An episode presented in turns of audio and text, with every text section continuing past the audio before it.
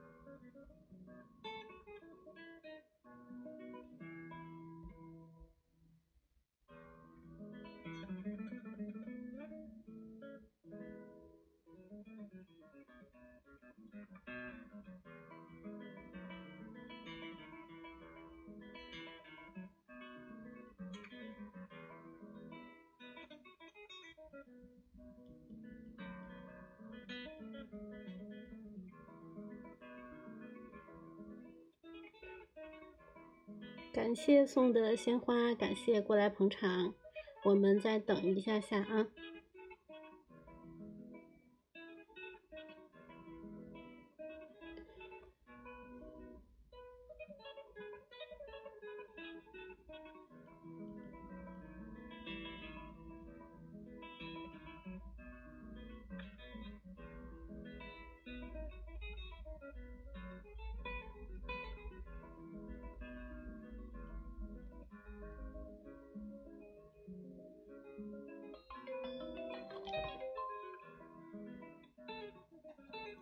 Hello，七叔。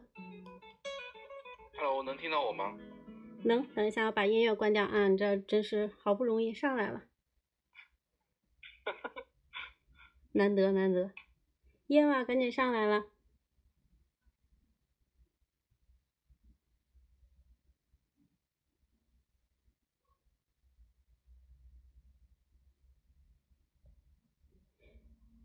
感谢直播间的朋友们，我们刚刚。处理一点技术上的问题，现在呢，我们直播间重新开始。今天呢，跟大家聊一聊关于奇叔在墨西哥的职涯。行，叶娃也上来了。哎呀，我回来了，刚刚处理了一下这个远在墨西哥的奇哥这边，他上线需要一个。呃，注册也稍微有些麻烦，不过现在已经好了。嗯，那齐叔跟大家打个招呼吧。对，嗨，大家好。Hello，大家好。嗯。还是有一点点延迟。十点十二分了，应该是。对，北京时间十点十二。OK，我这边是早上。星期天早上八点十二分，一分不差。是特意为了这场直播赶到学校去，然后找个网好的地儿，结果还是这样磕磕绊绊的。对对对，没没想到有那么多的技术上的阻碍。嗯，所以这次我们是想请这个。远在墨西哥的齐叔跟我们聊一下关于他在墨西哥执教的这些职场生活的分享，对不对？嗯，算是，就算是在这个教学岗位上 经历的这些事儿吧。当然，肯定也会涉及一些这种生活上的一些见闻。嗯。我们那个，我插播一下，现在咱们是这个天津地，现天津最近又出现了一些，哎呀，这个疫情的情况，然后最近又开始了新一轮的这个核酸检测的工作，然后就想问一下，这个奇叔，墨西哥这边的疫情从开始到现在，你的感受吧？呃，因为他开始的时候，其实我不在这儿吧。就是他去年这个二月底开，不是去年前年二月底开始的时候，我当时人是在洪都拉斯，我是十一月份来这儿的，所以我来这儿的时候，当时已经过了好几个月的疫情了啊。然后我到这儿以后，觉得这边的人其实还是比较习惯这种这种设定的，就是从各种呃入境啊，或者说平时的生活啊，他好像都没有设置太多的这种阻碍或者说障碍吧。呃，就实际上正常的生活没有受太大影响，特别是我们去年就二一年，呃五一五月份的时候是所有的我们这些大学老师都回到办公室上班，然后到十月份的时候就开始恢复面授课，在那以后我就感觉好像对我们来说这个疫情就它的存在感就越来越低了，嗯嗯，虽然说身边的同事啊，然后学生啊，也会有陆陆续续会有那些中标的，但是好像学校或者说政府对这些问题也没有说采取那种特别严防死守的态度，就都还比较比较镇定、比较宽松的这样一种态度吧。嗯，那嗯，那也就是说没有什么太大的影响。说实话，就是。对对，比如说我我我第一次有学生给我发消息说他阳性的时候，我当时是挺紧张的，因为你知道我的心态可能还是有点像国内的这种样子。然后我我的领导发消息，我说你们知道不知道我有个学生有这个情况？然后他们就他们就特别轻松，然后说啊没事啊，你放松啊。然后说这个学生他现在暂时两个星期不来上课。然后你呢，还是呃线上该给他作业给他作业，该该复习复习，怎么怎么样？等到他两个星期以后再回来以后，正常按照正常进度上课就可以了。嗯，也没有说什么啊，你上次跟他见面是什么时候呀？然后有没有不啊？留或者说隔离啊？没没有这种说法，完全没有。嗯，哎，那正好我想问那个谁，安静，你们最近？这个开学的时间有变化吗？嗯，没有变化，我们照常，只是在形式上要查的更细一点。然后，嗯，我们这儿的话，就是如果有一些行程码或健康码变颜色的话，或者你有一些身体不舒服，是不允许来的，就在家休息。然后现在是，如果你请假在家你不来，你一定要说清楚原因。就是以前可能你事假说个有事儿就行了，现在是有事儿你也要大概跟我们说清楚，是个因为什么事情你不来了。嗯，所以还是还是 很严格的，是吧？嗯，毕竟是孩子太小嘛，所以要看得更细一点。嗯。哎呀，说到这儿，我想问，就是齐叔，你是教哪个年级的？啊，我是教，哎，其实这边好像年级的概念也不是特别深，这边是按照学期来讲的，就是呃这边的本科是五年制的嘛，就是他等于说，呃，如果你要顺利毕业的话呢，得在大学里待满十个学期。那所以所有的学生提到他们的时候都会说啊，这个学生是五学期的，或者说七学期的啊。那那我呃我最近一个学期就刚刚结束的那个秋季学期的话呢，是教了就是五学期和七学期的学生，嗯，相当于国内来讲的话就是哎应该是算什么大大三和大四吧，嗯嗯，然后前。前一个学期是教过第四学期的，应该那个应该算第大二吧，呃，差不多都是大二、大三、大四这个样子的学生。嗯，那其实呃，其实你是在大学里授课，那么你在刚刚进入这个国家之后，在教这个比较就是。呃，相对于已经快要成年的这一堆学生的时候，你感觉和国内的这些学生有什么不一样？嗯，其实我在国内教的也差不多是这个年龄段的学生。嗯，就是因为这边的，我现在这边的学生差不多都是二十一到二十三岁左右。然后在国内的时候，我当时教的也都是大二大三的这种留学生，也是这个年。所以给我感觉好像，呃，年龄上没有太大的差别，除非你要学生跟我之前在洪都拉斯教的那些初中生、高中生来比较的话，可能是年纪稍微大一点，其他倒没有什么特别大的区别。就就是在年龄上其实是相仿的，但是他们就是心理成熟度啊和他们这个感兴趣的爱好啊点啊，这是有有什么分别吗？啊，那那肯定是不一样的嘛。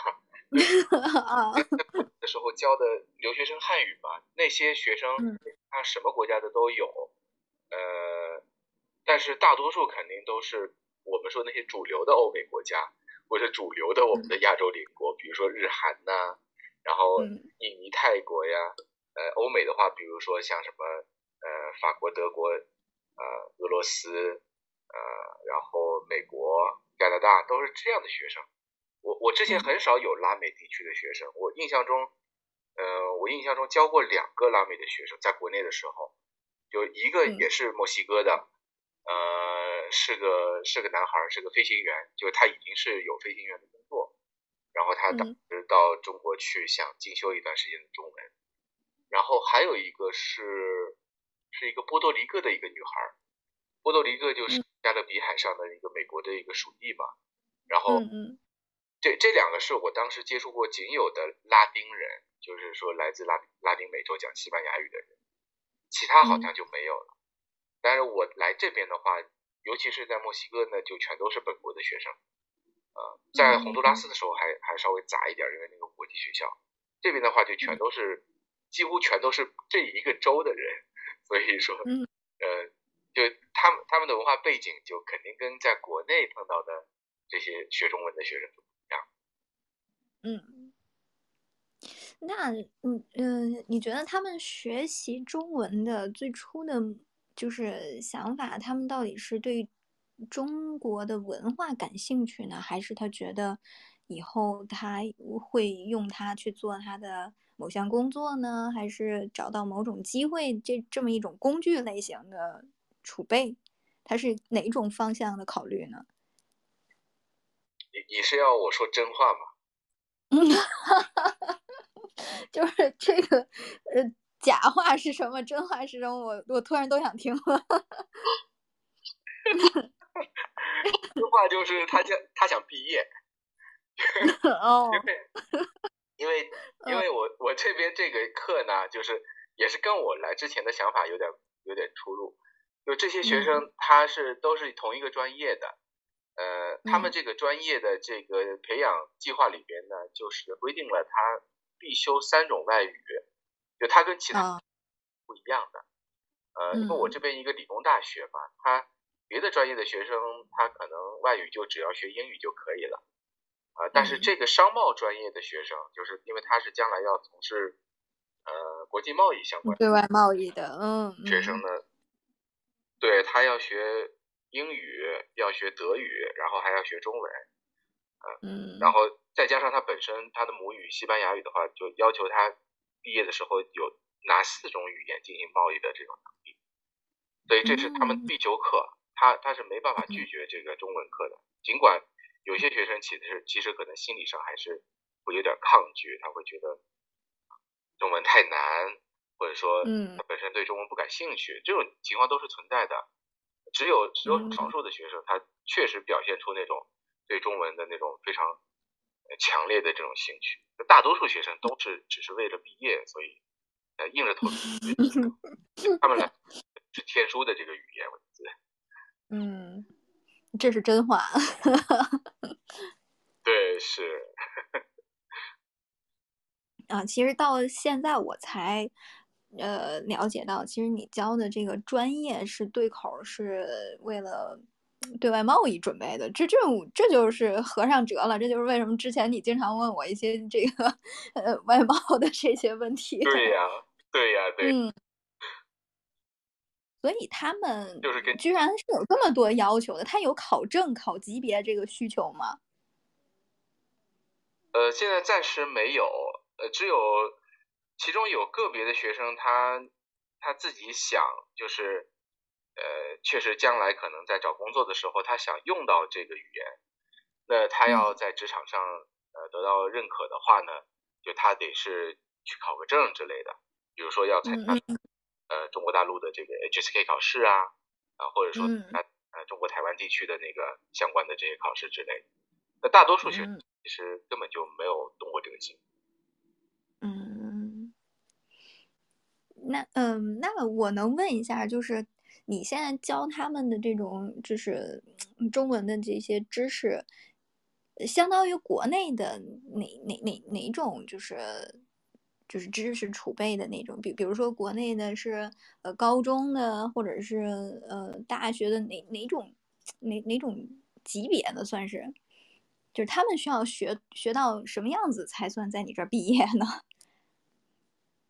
这这个问题就是也是特别典型啊，因为呃，国内很多的朋友问的话都会这么问，但实际上 这个问题没办法回答的，因为呃，咱们说呃，国内的这些中文的学习，尤其是你从小学开始学语文，对吧？然后一直到初中、高中，到大学可能还会有大学语文课，那这这种情况呢，其实。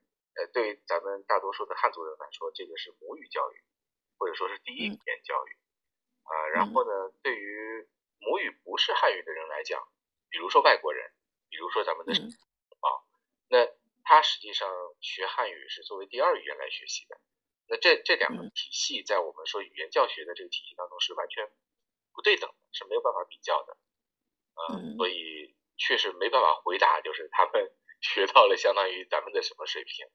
呃，因为很有可能他最后假设说这个学生他非常努力，他也很天资，那他学中文学学的非常好，对吧？呃，嗯，但他可能即使他把 HSK 的六级全都考出来了，他他的中文的这个听说读写能力可能还及不上咱们的一个小学生，就这是一个很可可能很现实的回答就是这样。嗯。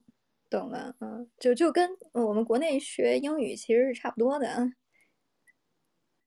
呃，其实可能还不如咱们国内学英语。其实，在在咱们 国内这个外语的学习的这种环境，或者说人们对它的重视，跟拉美国家这边情况完全不能同日而语。啊，尤其是我在墨西哥这个一年多，我感觉到这边的人。他不光是学中文不热情，他其实对学英语也不热情，这也就是我以后碰到过的最大的一个问题。因为你知道，也是在洪都拉斯的国际学校就职嘛，然后在那边教学的过程当中呢，呃，实际上我是完全不需要用到西班牙语的，因为那些学生都特别好，那那些都是可以说当地十里八乡英语最好的那些孩子，所以我当时那里边，呃，只有跟部分的年纪大的同事跟他们交流的时候，可能还需要用到一点西班牙语，然后跟其他的人，包括跟校长、跟跟我的直接领导、跟这些学生，那完全不需要西班牙语，所以所以我 这样一个就是偷懒的这样一个环境，呃或者说一个一个偷懒的这样这样一个呃习惯吧。然后我来到这以后，我当时第一感觉也是啊，反正都是拉美国家，对吧？相隔也不远，呃，人看着也差不多，都是讲西班牙语，都信天主教，那应该也一样呗。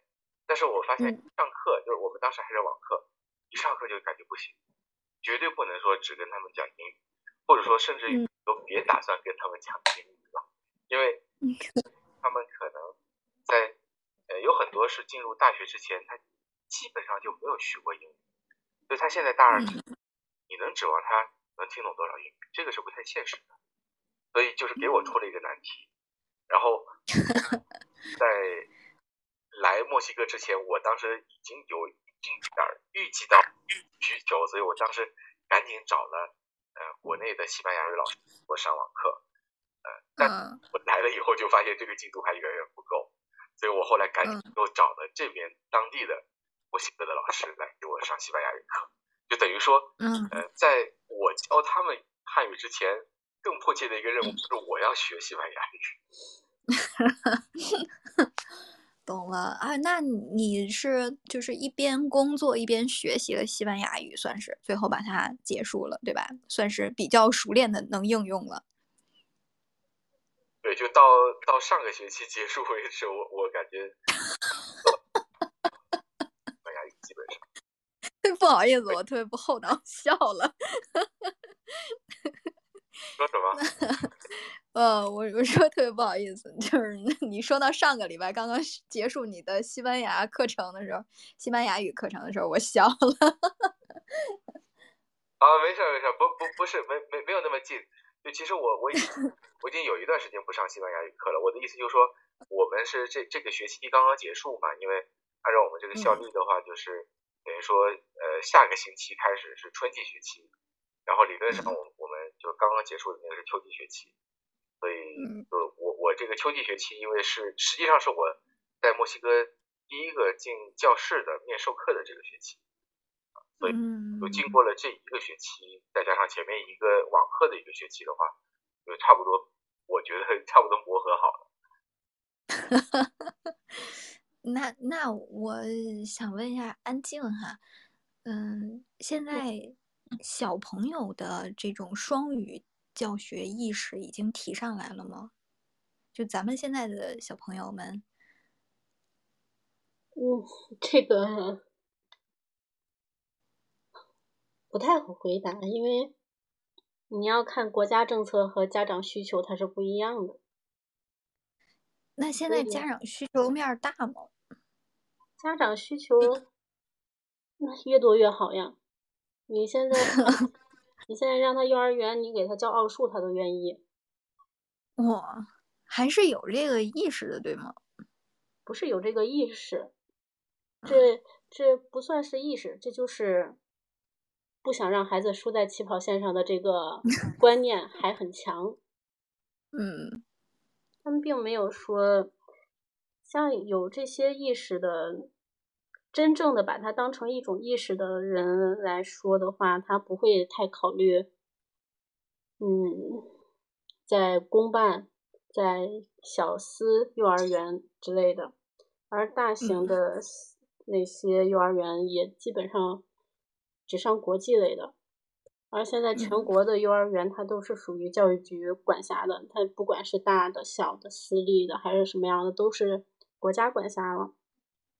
嗯，所以这 不太好回答。就是感觉，如果要是后面想要往语言方向发展，或者是发展到像齐叔这种这个想要涉外教学的这个，还是需要从娃娃抓起，是不是？省得省得像齐叔半路还要出去学习，单独又找了个家教。你齐叔这一开始为什么还会先想到从国内找一个西班牙语的老师呢？为什么没直接直接从国外找呢？啊，因为我我当时就是想到要学西班牙语课的时候，我人还在洪都拉斯，还在一个居家的这样一个状态中。嗯。呃，我我我其实也没接触到当地的西班牙语老师。呃，因为我我当时其实刚到洪都拉斯的时候，我是跟校方说过，我说我希望校方最好能够给我找个。西班牙语老师，然后我我是付钱的，我不是说要免费听课，但是后来就马上遇到疫情了嘛，然后就等于说所有的工作这个步伐都被打乱了，然后他们也最后没没有满足我这个需求，所以我想到的就是在我在国内的那些呃朋友当中找一个，其实当时资源还是蛮丰富的，因为我我认识。因为你知道我在国内也是搞语言教学的嘛，然后在我的这个群其实有好几个西班牙语老师，呃，我是先后跟其中两个两个朋友都跟他们上过课，呃，然后其中一个比较稳定的是是一个江苏的一个一个老师，因为他是他学的西班牙语是既有欧洲的西班牙语，也有拉美的西班牙语，他本人也来过拉美，就是他是在古巴交换过一段时间。然后其他的那些老师基本上都是只有那个欧洲的这个西班牙语的这个经历，就没没有什么拉美的这这种经历，所以我觉得可能还是有拉美经历的会比较适合我。嗯，那后来你真正到了墨西哥之后，你不是还想讲一讲，就是这种语言给你带来的这种障碍啊，导致你一开始有点不太顺畅吗？这段有什么想跟大家分享的吗？对，这个这个挺有意思。就前面说那个学校里面的经历，这是一部分，对吧？呃，嗯。然后包括在社会上也是，因为我之前在洪都拉斯虽然说没学的太多，但是我也知道一点词儿。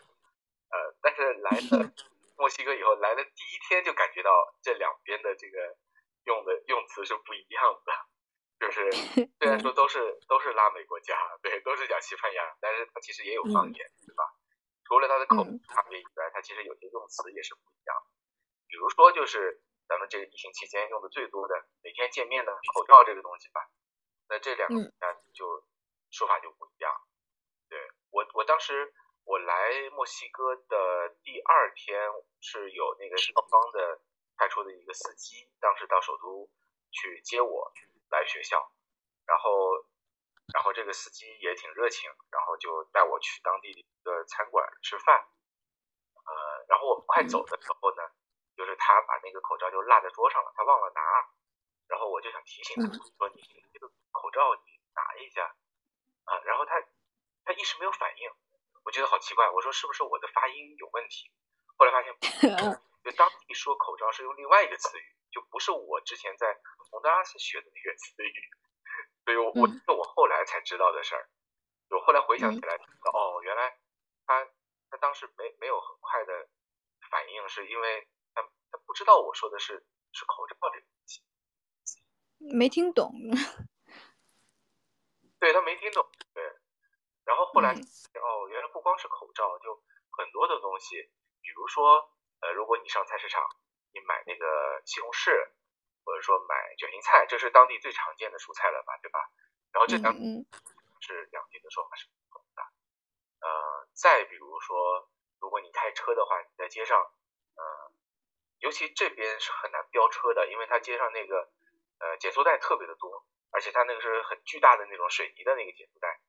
那这个东，洪都拉斯也有，然后两边的说法也就不一样，所以我就慢慢的就发现，其实差别还很多，包括打电话的时候的那个第一句那个喂啊，就是在咱们中文说喂对吧？然后英语里说 hello 啊，或者日语说摩西摩西，就这句话其实两边也是不一样。就比如说在在洪都拉斯，他直接拿起来就是西班牙语的那个你好，就说 hola 就可以了。但是在这边的话，他打电话在墨西哥打电话一般。这个相当于喂的一句话就是 bueno，bueno 其实是好的意思，就是后来有有朋友跟我解释说，那可能是一开始墨西哥人这边打电话呢，他要先确认对方的信号好不好，就像咱们这个话，原来是这样，啊，好好好，那就好，对他要这么一个过程，哦，所以还是不一样的两边。嗯嗯，我觉得你现在信号挺好的，挺好，好，好，好。我我除了有一点点延迟。到连线，我现在是拿的这个，就是光缆的这个连线，那肯定是好的。哎呀，太难了！看出来墨西哥这边的信号真的是难啊。对对，说明他这个信号差是有历史的，就是如果我说在在墨西哥国内旅行，呃，或者是出差的时候，比如说从从我这边到首都，或者从我这边到那个州府，这个路上，当这个长途车啊，它在那个盘山公路上面开的时候，你经常会发现手机是一点信号都没有的。然后我一开始也觉得啊，而且。因为这个情况，我在洪都拉斯就从来没有遇到过。那说虽然说起来，洪都拉斯是一个比墨西哥呃落后或者说贫穷很多的国家，但是呃很搞笑的就是在洪都拉斯的公路上、山路上，我是可以一路畅通无阻的跟人发微信的。但是在这边，就这边基本上出了一个城，你就进入了信号的盲区。然后，你得你想你想再再跟这个世界发生接触的话，你要等到进下一个城市。就是这个，这个信号中间有中断是吧？对，中断太正常了，就是有信号反而是例外状态。太，就是你你这样就是成功甩锅了，对吧？我我没有办法怪你，只能怪墨西哥。对呀，就是它这个基础设施，就是我就感觉有一种像谜团一样的这样。就是经常会，我 或者说在别的国家你很难想象的问题。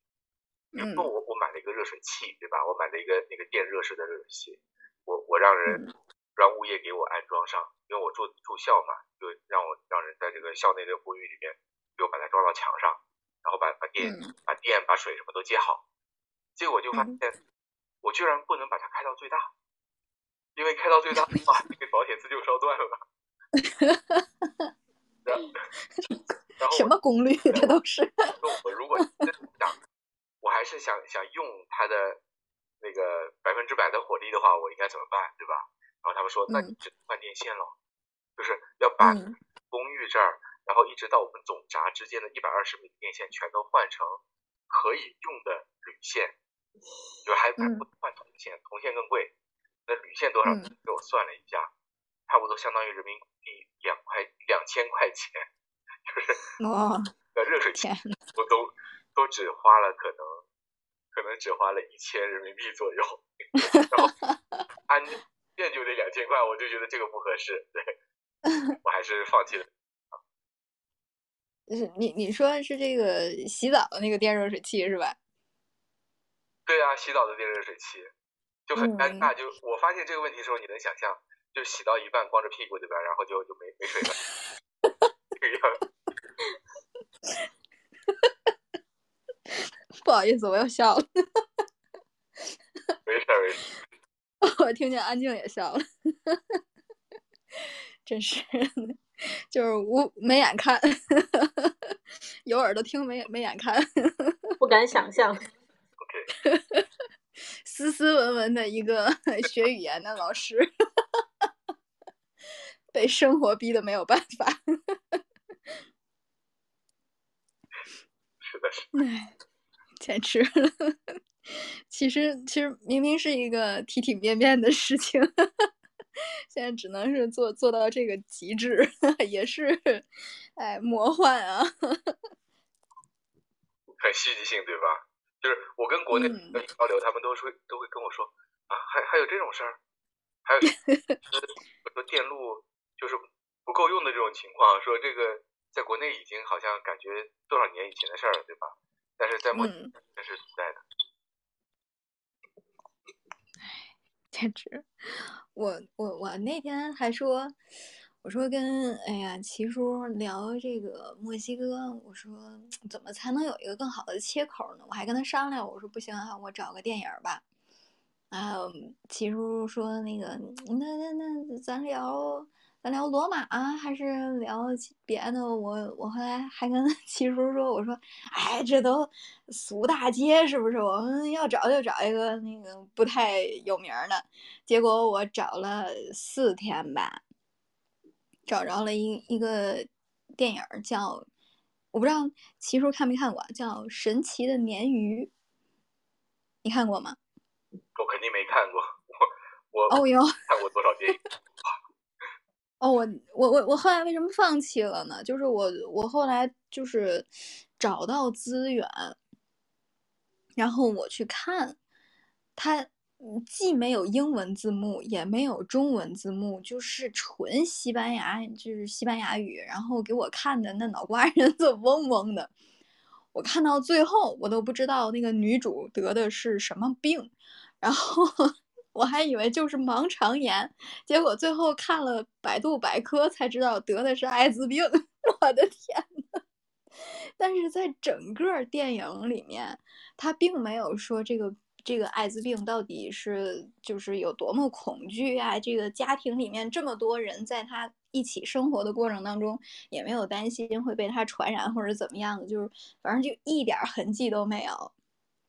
除了他不断的在呕吐和不断的在排泄这个过程中啊，然后往返医院与家之间，我都没看懂他到底得的是什么病。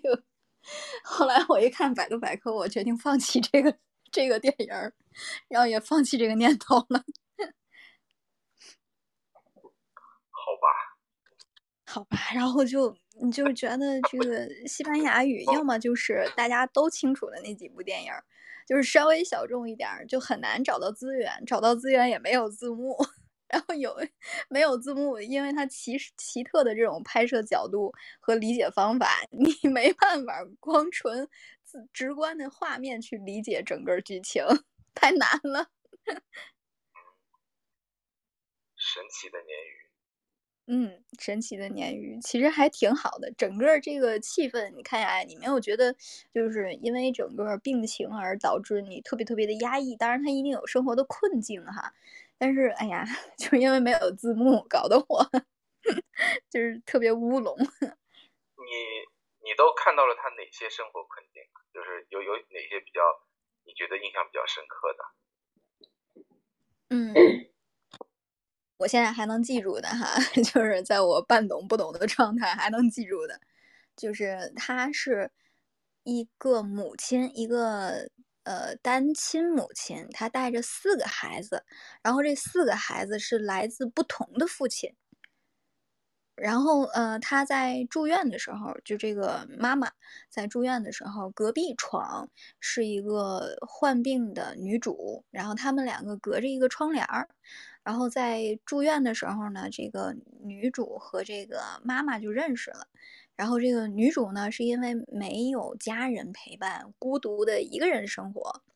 在认识这个妈妈之后呢，她被带入了整个这个家庭里面一起。就是生活，然后伴随着他们看病啊，然后最后妈妈在弥留之际还带着他们去了一趟沙滩，去享受了最后一段这个生活的光景。就我觉得他们之间的困境在于，这个女主啊，她自己一个人生活，真的特别特别的惨，就是屋子特别小，然后每天自己就吃那个。那个像燕麦一样的那个盒子，然后泡奶，然后每天早上起来哈就这一顿饭，然后你也看不到他中午和晚上的休息，他就住院了，而且他没有就是亲人相伴左右，也没有朋友，就很惨，就是自己一个人住，就你能看到他那个燕麦放在就是桌角处的那几颗相同颜色的那个燕麦圈，还会有蚂蚁爬在上面。就感觉这个而且卫生条件也是很有限，就是直观看起来。然后等到看到他们那个妈妈的那个家庭的时候，就是五个人一起生活在一起，就非常拥挤。大概我就是能记住这么多。嗯，说的这个设计在墨西哥都还是挺典型的，因为就不管你说我的学生里边，我也有也有一些我了解到他们就是。属于那种单亲家庭的，呃，而且基本上都是就是爸爸不知所踪，呃，然后剩下一个母亲单独抚养四个甚至有五个孩子的，然后可能收入也很，就像你说的，这个电影里边这个这个母亲她工作也是啊很很普通的工作，对吧？没没有很高的收入，嗯，啊，有些学生我甚至我当时我很好奇嘛，所以我就问他，我说那你妈就是要养。四个孩子，包括他自己，还还有他自己，对吧？那一共是五个人，那他一个月收入多少钱呢？就是学生报给我的数字，让让我就是 惊掉下巴。他说只有呃三千到三千五墨西哥比索，那换成中国的这个人民币的话，也就是一千多块钱吧。然后你就你能想象吗？一千一千多是吗？一个月。哦，不可思议，就是。我在这边的收入其实也不高，但是跟他们一比的话，我就我就显得我的收入就高的没谱了，就是，就我倒不是说要秀优越感什么，我就觉得当地人的这种生活的这种困难的程度，其实有点有点超出我的想象，因为我当初也是从洪都拉斯过来，我觉得哥这个国家总是要比呃洪都拉斯现代化一点，呃或者说更更发达一点。但是我没想到，就是他们底层人民的生活其实也是差不多一样的穷，就是这个，我有点没有预料到。嗯，对，就感觉整体的，就是就是我的生活，或者朋友他们都很。就这边呢，有很多的父亲就是生完娃以后就就消失了，就是他他就是过他自己的人生去了。然后，嗯嗯，一开始呢，可能会，呃，有点良心的话呢，他可能还会给子女一点点的补贴，其实也是相当于没有。就比如说一个月我就两三百，两三百比索，那就相当于一百块钱都不到人民币。你说这能起到什么作用吧？就是一开始可能还会有，但是时间久了以后，可能他有新欢啦或者怎么样，那那这个也是保证不了的事儿。嗯，所以，在这边单亲妈妈是很非常非常常见的情况。哦，那我记着的这点还算比较 普世是吧？就是常见。对，挺真实的，挺真实的。嗯。而且可能你在海报上看到的那种小的那个呃小汽车，你有没有印象？它它电影有有小汽车有。嗯，对，那个看上去挺就是不懂的，七十年代就是它对特别七十年代，它是那种类似于像那个就是呃那个甲壳虫的那个造型，然后上面还有对可架着行李的架子。嗯？这个就是当时德国的一个甲壳虫的一个型号，然后这个嗯。大众的甲壳虫的这个型号呢，有一段时间是在墨西哥有厂的，就是它是在墨西哥生产的，啊、所以说在这边大街小巷你能看到很多这个造型的汽车，就这个在国内可能还不是很常见，但是在这边真的是非常的常见，而且嗯都很便宜，呃，有点类似于就是这边的国民车吧，就这种感觉。就好像在国内咱们见到那个什么普桑啊，或者说哎天津的那个叫什么，以前有一个一汽、夏利、呃是叫捷达是吗？捷达，嗯夏利，对对嗯。捷捷达是捷达是长春的对吧？对，就是嗯。相当于在东北见到捷达，或者在在嗯。见到夏利的这种感觉，就是嗯。太普通的那种车，就是可能颜色不一样，但是但是它基本上就是你在每条街上都能看到这样的车。就我经常在拍照片，拍那些建筑物嘛，就嗯。非常呃常见的就是会把这个这个甲壳虫会把它拍进去，就这是 在墨西哥这边的一种特色吧。哦，原来是这样，就是他那车是不是也里边特别特别小？对，那个车其实空间很小，而且呃说实话动静很大，呃然后嗯还有一个问题，它车里没有空调，就是它后嗯呃呃在零几年的时候又出过一个新的甲壳虫型号，那个是有空调的，但是大多数街上看到的甲甲壳虫都是没有空调的。那它怎么办呢？如果觉得热的话，就它那个窗啊，就尤其是驾驶跟副驾驶旁边的那个那个小窗，它是能把它开到四十五度的。那开到四十五度的结果就是，你开起来的话，那个风就是往你脸上灌，就是它其实能干活的作用。拍脸，对，冷冷的冰雨。冷冷的冰雨。就是我看这个电影的时候，就是他把一家子五口外带女主六口全塞进这个车子里了。我当时就想，这是怎么坐进去的？是是的，我跟你说，我在这边的主要的交通出行方式，就是一种叫做呃西班牙语叫 collectivo，就是英语的 collective。那这是一种什么样的东西呢？它其实是一种出租车，然后呢，嗯呃，但它不是你一个人坐的出租车，它是属于是拼车的那种出租车。呃，嗯在这边公共交通不发达，比如说我我现在所在的这个大学，它离开最近的那个城市有差不多呃三三四公里的样子吧。那这个距离，你如果自己没有车的话，那你就只能坐这个 colectivo，就是说，呃，它价格非常的便宜，你坐一次的话也就人民币不到两块的样子。然后它是按哦。线路来开的，就比如说我要做的就是我旁边那个小镇到那个城市，就这条线路，它不会给你开到别的地方去，那就有点像是公交车，但是它那个容量又只有一辆汽车那么，就是轿车那么大，那它居然也可以塞五个乘客，就是说那个司机不算的话，就是前面副驾上面坐两个人，然后后面坐三个人，就它也是把他的空间利用到极致。那这种生活是我每天都在面对的，所以你说这个小车里要塞很多人，这个确实是这样。这是符合他们那儿的交通法规的吗？对他，他就是，呃，其实你说交通法规的话，我可以告诉你，我就没有见过交通警察。这个地方它街上就根本就没有交通警察这个东西。那嗯呃，所以说你你你无证驾驶的话，其实基本上也是没有人来管。嗯就是我我的我认识的同事，他们其中有些人我知道他就是没有驾照的，但是他也敢开车上街，就是因为从来没有人查这个东西。哇，果然是这种魔幻的城市，魔幻的国家。那你有没有就是被这这种文化冲击到？嗯，这个文化怎么说呢？就拉美的这些人吧，他呃平时生活也是比较的乐观，比较散漫，呃，包括学校里边的遇到的同事或者学生，其实你也能经常感受到他有这样一种文化背景。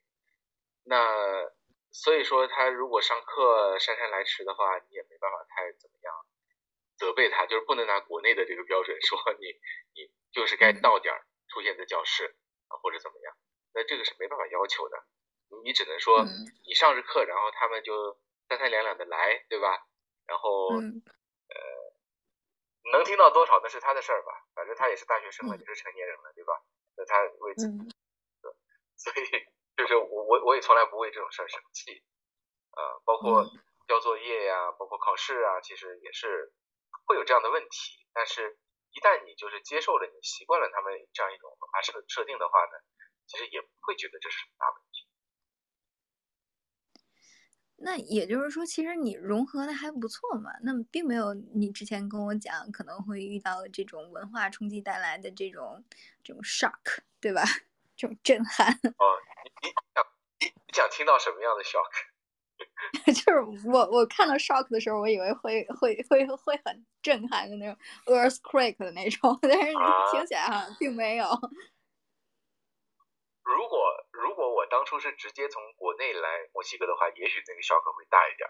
就好在我之间还有一个十个月的那个洪都拉斯的那个缓冲，对吧？就相当于缓冲掉一点 shock。所以，所以 从另一个拉美国家来到墨西哥的时候，当时也就觉得啊，呃，反正也就那么回事儿嘛，反正基本上已经知道了，就不会也不会有特别大的那个冲击。包括他们的饮食。其实这两个国家吃的东西也是很相似的，呃，虽然说明显是不一样，但是他们的主要的那个，呃，那个那个，应该说主食吧，或者是主要的那个食材，嗯，过玉米来摄入的，对。那这两个地方都是吃玉米的，呃，然后都是拿玉米做成各种各样的东西，包括最简单可以做成玉米饼，对吧？然后也有玉米料。啊就你可以一天到晚就只吃玉米制品，那个可能营养不是很均衡了，呃，但是玉米的饼呢，在这边卖的很便宜，呃，差不多就是十十几个玉米饼的话，也就是十几块比索，因为一比索相当于三毛三人民币吧，就所以这边很穷的人家，他们也不会有挨饿的问题，那就是因为最基本的这种食食物，包括。主食包括肉类啊，肉肉蛋奶这些东西，其实都不是很贵，就是它低收入人群也是可以呃满足他的消费需求的，所以这我觉得还是不错的，就是呃基本上不会有什么挨饿的这种现象，只是说你可能会看到这边也有很多肥胖的人，那他可能饮食当中没有太注意那个营养的均衡吧。啊，他可能就是高油、高糖、高盐啊，然后呃蔬菜水果的摄入反而不是很充足。那这种情况其实，在低收入人群里面，可以说不光是墨西哥了，就如果你去美国的话，你也能看到这样的情况，对吧？就是那种体型特别庞大的人，他他倒不是说他的基因或者怎么样，而是因为他从小的那个饮食就其实就是不科学的。那这边出的一个问题呢，就是说有很多的穷人家。嗯他实际上是没有喝水的习惯，那你会说他不会渴吗？对吧？那那他喝什么东西？他是喝可乐的，就是他是把可乐当水喝。这个也是呃很多拉美国家的一个普遍的现象，就是包括我到外面去吃饭的时候，呃当地人也会问我啊你喝什么呀？我说我说我要那个什么他们都没有，就就汽水，你要么就是要么就是可乐。我说那我不喝这种含糖的碳酸饮料。因为因为我我已经体重超标了，我怕胖，对吧？嗯，当地对当地人的这个饮料的这个呃，他的选择啊，它其实很有限的。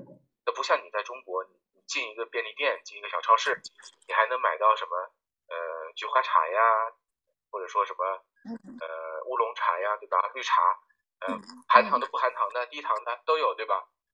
越越是越是好的便利店的话，这种选择越是多。嗯但是在墨西哥这边这是不可能的，就比如如说你如果课程你进入一个便利店的话，你看幺幺对吧？你进去以后，你找一瓶不含糖的饮料困难，那到最后很有可能你只是你只能买一瓶矿泉水，就只有矿泉水是不含糖的，就其他东西多多少少都是不光是含糖，而且它会糖超标。就你怎么知道它超标呢？因为墨西哥这边的它的卫生部，呃，它有一项强制性的规定，就是在任何的食品饮料的那个包装上面，如果说这个食品它含有某一项超标的这个营养素的话，它是有一个警示标识贴在那个它的表面上的，就有一个八角形的一个白底，呃，应该说是黑底白字的这样一个很醒目的一个小的标签。它会贴在上面，然后你买到的大多数的饮料上面呢，它不光会有糖超标的这个八角形，然后八边形，它旁边还会有一个卡路里的那个八边形。嗯，然后很多的食物上面，比如说很多的饼干啊，或者说呃一些肉类啊什么的，它上面会贴三个超标，它会是盐超标、卡路里超标，然后什么呃饱和脂肪酸超标，就是它它。任何一个可能会引起健康问题的这种超标的营养素，都设计一个这个八边形的标识。所以，嗯，当然你是不可能看到他贴贴六个那个八边形的，那这种东西就没了，是吧？贴三个或者贴五个或者贴四个的，我是经常看到的。这是又在意又不在意呀。就是因为它引起了太多的健康问题，它给这个国家的这个呃医疗这个。就造成了很大的这个负担，所以说才痛定思痛才才这么做的。这个也是我在呃洪都拉斯或者在美国我都没看到过这样的情况，就是好像只有墨西哥会会贴那么多的这个东西，但是好像我的学生我也经常看到他们不在意，他们在那个 Instagram 或者在 Facebook 上面发那个照片，自己拿着一瓶饮料，然后我就会在下面评论，我说你这个饮料有三个超标符号。他说：“他说无所谓，就是天天喝这个东西，他 他爱贴几个贴几个，对吧？我就当他看不见可以了。所以这个也是很有意思的。这很就是，你想，对，因为他已经养成这个习惯了嘛。对，而且你想，他的父辈是那个，甚至祖辈可能都是这样子吃过来喝过来的，就觉得这是一件很正常的事情。你像现在，现现在，我刚才说那个可乐的问题。”嗯，我在墨西哥这边，我是基本上不喝可乐的，因为因为我觉得这个玩意儿实在太好喝了，就是很容易就是 发胖，所以所以我是给自己下了这个，我我是绝对是在墨西哥上喝这个含糖的这个可乐。那我我只有中间，比如说去洪都拉斯度假的时候，我还在那边过一下瘾，对吧？然后在这边我是坚决不碰的。然后自己现在变得爹味儿十足，对吧？别人吃一下，你还要警告一下别人。我我就是那个很讨厌的朋友，整天就是散发爹味的那种人，对吧？对，我觉得也是。不过这倒是跟我挺能打成一片的，就是我我平时也是经常给他们各种点赞吧，就是。因为因为我把我能加到的基本上都都加上了，嗯，就是就是为了呃说这话不太挨打的时候，我先关注你一下，这个嫌疑很大。还有什么就是饮食上面特别特别好玩的这些事儿吗？我我就听听你还有其他爹味儿吗？我我没听清楚，你可以再说一遍。呃，我说还有其他的这种好玩的这个关于饮食方面的吗？我我主要是想看看你这爹味儿还 铺散在哪种方方面面上。呃，这边这边其实吃东西还是就总体上，如果你按照当地人的饮食去吃的话，其实还是挺便宜的。就不光说你去超市买那个肉蛋奶，对这个都都非常的便宜。比如说。肉类吧，就说牛肉，我感觉我在这边买一公斤的牛肉的价格，跟我在国内，比如说在江苏那边买斤一市斤牛肉的价格是差不多的，就就这个价格可以说比得多，所以当地人其实吃肉是不成问题的。然后牛奶当然也是非非常的普及，就是充足，啊，乳制品也很普及嘛，对，但是有很多人还不能喝牛奶的，对吧？有那个呃，就不耐糖、不耐包括我父母这个乳乳制品的，包括我父母也，对我父母也不能喝牛奶，但是这边的人我就感觉好像他们呃基本上都是人人都是喝牛奶的，然后平时吃那个奶酪啊什么的也是特别的多。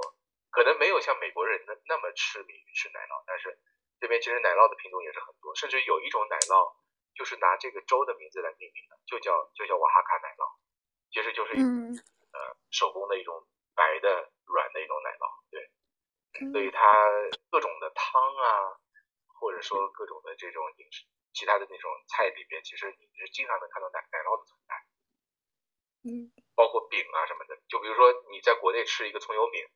那里边可能就真的只有葱，也没有肉，对吧？但是这就相当于葱油饼这种级别的这种小吃里边，它如果没有肉的话，啊，那那必须是有有奶酪的，就是肯定是有蛋白质的。这是呃呃中国跟这个拉美的饮食很大一点不同。就你到了这个拉美地区之后，就是你的体重，我特别关心，就是这个起伏还是比较大的吧？应该还是会拥有起伏这种事情吧？呃，这个要让你失望了，就是因为我自己，我都不太信。有没有跟你讲过？就是就是在洪都拉斯疫情刚开始的那段时间，其实还经历经历过一点饥饿，就是在那以后。就养成了一个习惯，就是我呢，这个胃口好像也变小了，然后每天也吃不了太多东西，就每天最多就吃两顿就就已经顶天了。就我可能很多时候一天就吃只吃一个，一直到现在都是这样，就感觉可能这个疫情就是帮助我减肥了，但实际上有太多的减轻，就基本上还是原来的这个水平，呃，但是饮食方面肯定是比在国内的时候要节制的多。嗯，那也就是说体体重没有什么上下浮动，反而这个下调了很多，是吧？对对，是略有下调吧。这个还有点出乎我的意料。比你微信，因为我在国内是个大胃王嘛，我在国内吃不够，就是怎么吃都不不饱的那种，但是在 感觉一吃就饱，然后就就已经基本上。呃，一天也用不着吃很多东西。那你现在和你微信头像比，是是微信头像胖呢，还是你现在胖呢？如果看脸的话，其实是一样的，就是因为我这个人就从来也没有太胖脸，就是肉都不在脸上。还挺还挺会长。还是像当时当时做主播的时候一样那么帅吗？呃，就是现在就是肯定晒黑了很多，因为我我在这边还挺享受这边的阳光，呃，就也可以简单说一下这边的气候吧，因为我在墨西哥的南部嘛，然后墨西哥大多数的地区都是在那种内陆的高原上，包括我这边海拔也不低，这边能有一千七到一千八百米这样子。然后，所以阳光其实很充沛，呃，一年就两个季节嘛，一个是旱季，一个是雨季。那就算是雨季，其实也是有很多阳光的。呃，然后我在外面走的话呢，有时候会会戴个帽子，但是大多数时候其实也就是让它晒，啊，包括这个手臂什么的，我现在都都晒的这个肤色其实跟当地人很接近。我说的是当地的那个原住民啊，因为因为我这个州属于原住民比例特别高的州。就是差不多百分之六十以上吧，呃，然后我所城市这个地区其实又是就是在这个州里边算是原住民比例很高的地方，所以经常在街上能看到那种就我们会认为是印第安人的那种长相的人，啊，嗯，然后我现在也是出门的话呢，穿的衣服也是跟他们差不多，对吧？然后再戴个口罩，戴，然后有很多时候其实当地人可能是看不出来我是外国人，嗯。哎，那现在等于说，呃，对口罩也是有要求的，是不是？就是还是需要戴口罩的。呃，就说到这个防疫措施，首先在学校里面工作的时候，就比如说在办公室或者在教室，那是肯定要全程戴口罩的。反正就是你见人的话，肯定是戴。但是像我自己，我有独立办公室嘛，那我把门关起来的话，其实是就是没没人管。但是上街的话，我还真的从来没有把口罩摘掉过，就是这这也是为什么我我感觉有一点奇怪，有点困惑的一件事，就是就我会觉得为什么我在墨西哥这边感觉到没有什么嗅觉经历。这倒不是说我的嗅觉丧失了，我嗅觉是正常，而是因为我全程就是戴着口罩，我就从来没有不戴口罩上过墨西哥的街，所以很多东西对我来说，这个嗅觉刺激可能不够强，就不会给我留下。那那如果将来可以能够把口罩摘掉上街的话，我相信能闻到很多各种各样的气味。嗯。那他人他就是就是当地人们对于戴口罩这件事情，他是一个什么样的，就是呃遵循的态度呢？他是戴呢，还是不戴呢？还是有的戴，有的不戴呢？嗯，确实是有的戴，有的不戴。就是嗯，我现在如果去街上看的话呢，呃，是有很多人不戴口罩的，而且他可能一直都不戴口罩，就是他他从疫情开始到现在就没有戴过口罩，也有可能有这样的人。嗯，但是，呃，如果你你进入一些室内场合的话，其实大多数人还是会把口罩戴起来。嗯，那比如说走在街上，别人都不戴的情况下，戴，国内他会这样，就是他对室内室外的这个这个偏好，就因为气候的原因嘛，所以他其实有很多活动都是半室外的，就比如说小吃摊儿。啊，它其实有很多都是那个座位都都是在室外，就在外面，在顶上有那个遮阳遮雨的那个棚而已。所以说，而且也没有酷暑，没有严寒，所以有很多活动都是在半室外或者干脆就是室外的环境进行。嗯。对所以所以可能国内有那么要进室内的那种那种场合。他如果其他人看着你戴着口罩，他会觉得奇怪吗？在墨西哥好像没有，但是之前这这个这个故事也是我经常在反复在讲的，就是我二零二零年从中国到到美国，那个时候美国只有六个病例，在那一天我从飞机上下来的时候忘了摘口罩了，然后在亚特兰大的地铁里边，所有人都盯着我看，就是把我看的心里发毛，所以后来我实在没办法把口罩扔了，然后然后觉得自己才是一个正常人，就 那是二零。年的一月份的场景，就当时在美就是觉得不敢戴口罩，尤其长着一个亚洲，再戴个口罩的话，那就感觉所有人都会把你当怪物。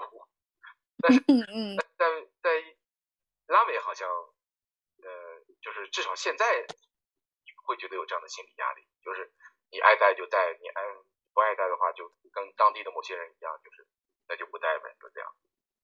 嗯。那那还就是比较比较包容性，对吧？就是你你想怎样就怎样，对吧？对，但是我们学校呢，还是抓的还算比较严吧，就是只能是相对吧。就比如说从外面进入校区，呃，就是在进入校区那个校门的时候呢，个呃，你你先得。弄那个就是那叫什么洗手液，不是洗手液，那个是擦手液，我不知道是国内不这个东西，就是它它是那个胶状的那个透明的，就含酒，那叫什么？那个消消毒液吧，算是，嗯，免洗手凝胶啊，那叫消毒液，嗯，免洗手胶，对，就是因为它它其实有一排那个，就是你可以脚踩一下，然后它会出来那个。凝胶的那那个，然后你现在把自己的手弄干，吧，然后再往里走，然后会有一个白大褂，然后白大褂成喷那个，那那个是真的是消毒液对吧？那个应该是酒消毒液，就到现在为止还是有这个措施的。呃，但是最严格的时候，我当时从校内的宿舍区出来，我想进入办公区都得经过这样的一个流程，但是现在那个。就是校内的那一道已经没有了，就只有在进校区的时候是有。嗯，就不用给你喷那个什么消毒液了，你只要洗弄一个免洗手就 OK 了，对吧？哦不不不，不是这，我的意思就是说，你现在从校外进入校内，你还是两道手续都有。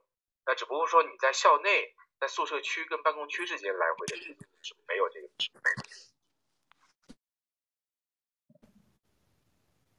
嗯，那呃，其实就像你们对于戴口罩这个东西，你们是像这个校方，他没有特别明确的规定，是吗？比如说，你看我现在校方校方有明确规定，校方有明确规定，就是如果你在校教室里面看到有学生把口罩摘了的话，可以可以让他戴上，或者你可以让他出去。作为老师，你是有这个权利的。那如果学生他不遵守，当然做。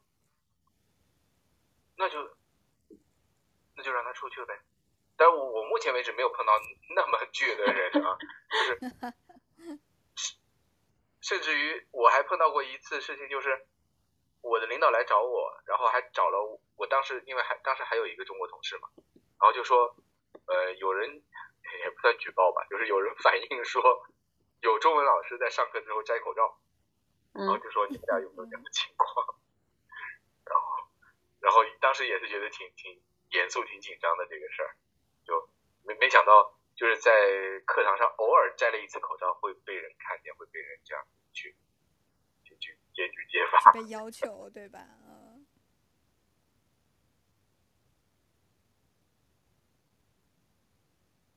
嗯。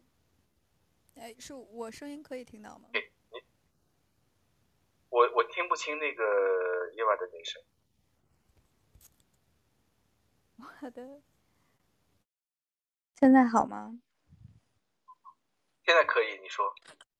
那因为我新买了个耳机，我这个耳机啊，它可能有点问题，所以没办法，我 现在只能是这种公放状态。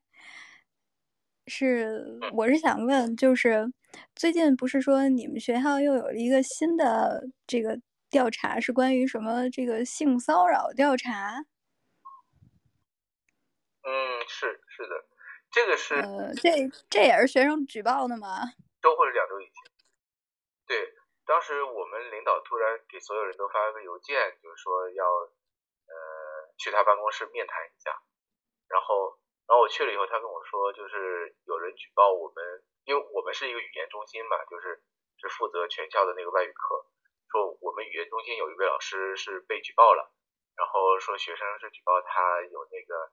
言语的那个性骚扰的一个情况，然后校方就这个问题很也很重视，呃，就是现在已经展开调查了，呃，就接下去会有一个呃差不多将近一个月的一个调查流程吧，那最后可能会在三月十号会公布那个调查结果，就是这个这个也是我可能出国以来我第一次碰到就是类似于这样的一个话题。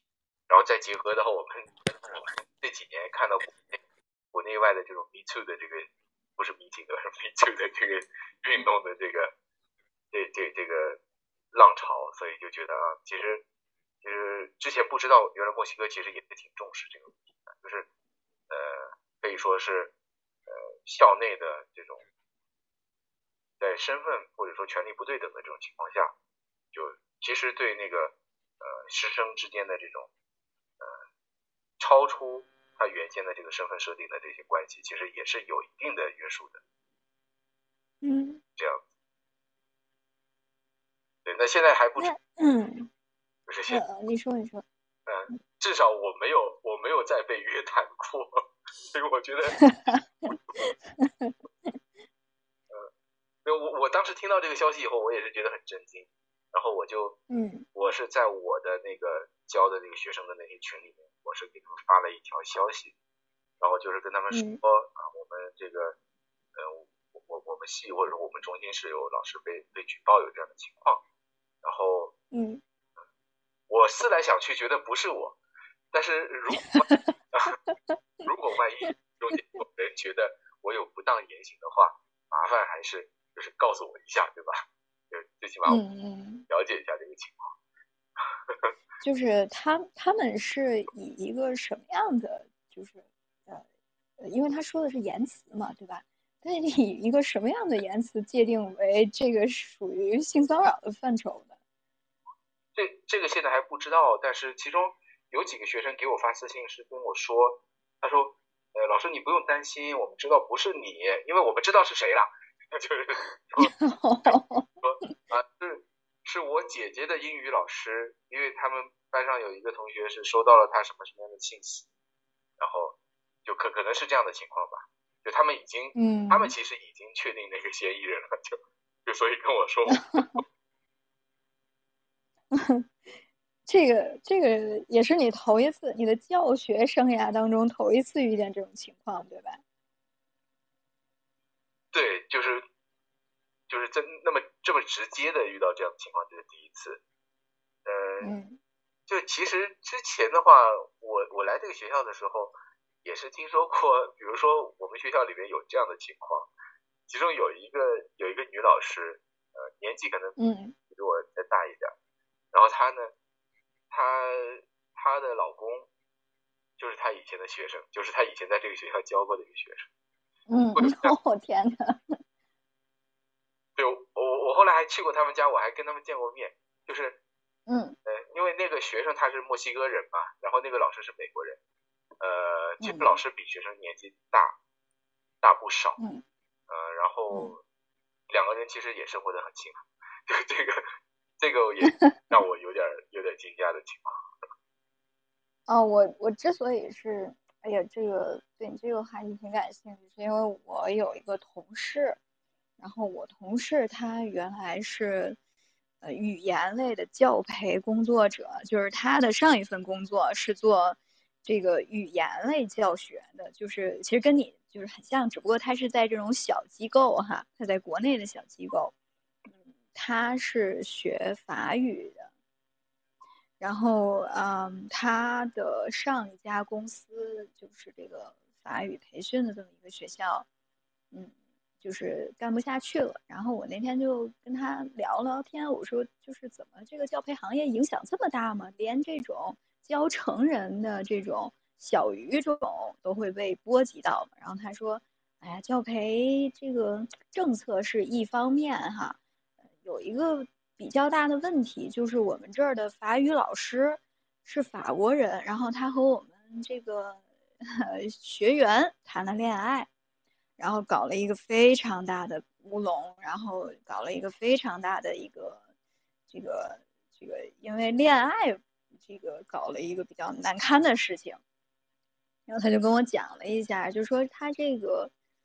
呃，法语老师呢是法国人，然后四十多岁，然后他的学员呢大概是一个三十多岁的一个女学员，啊，老师是男老师，然后他教学时长到了，他就准备要回法国，那么这个学员就想跟他说，那我们谈恋爱谈了一年多，对不对？那我们是不是可以进行下一步的这个？日程是不是可以就是由恋爱转成到我们确定关系以后就是谈婚论嫁？结果呢，这个法语老师他并没有就是要结婚的这个意图。结果呢，就是不想带这个学员走，也不想和他有结果。那到这一步的时候，就把女学员伤害到了。于是就和他闹到了这个警察局，一直就是闹到差一点，这个法国老师就无法回去了。最后到好像就是，嗯，就是最后通牒说限他四十八个小时离境，然后以后再也不要来了。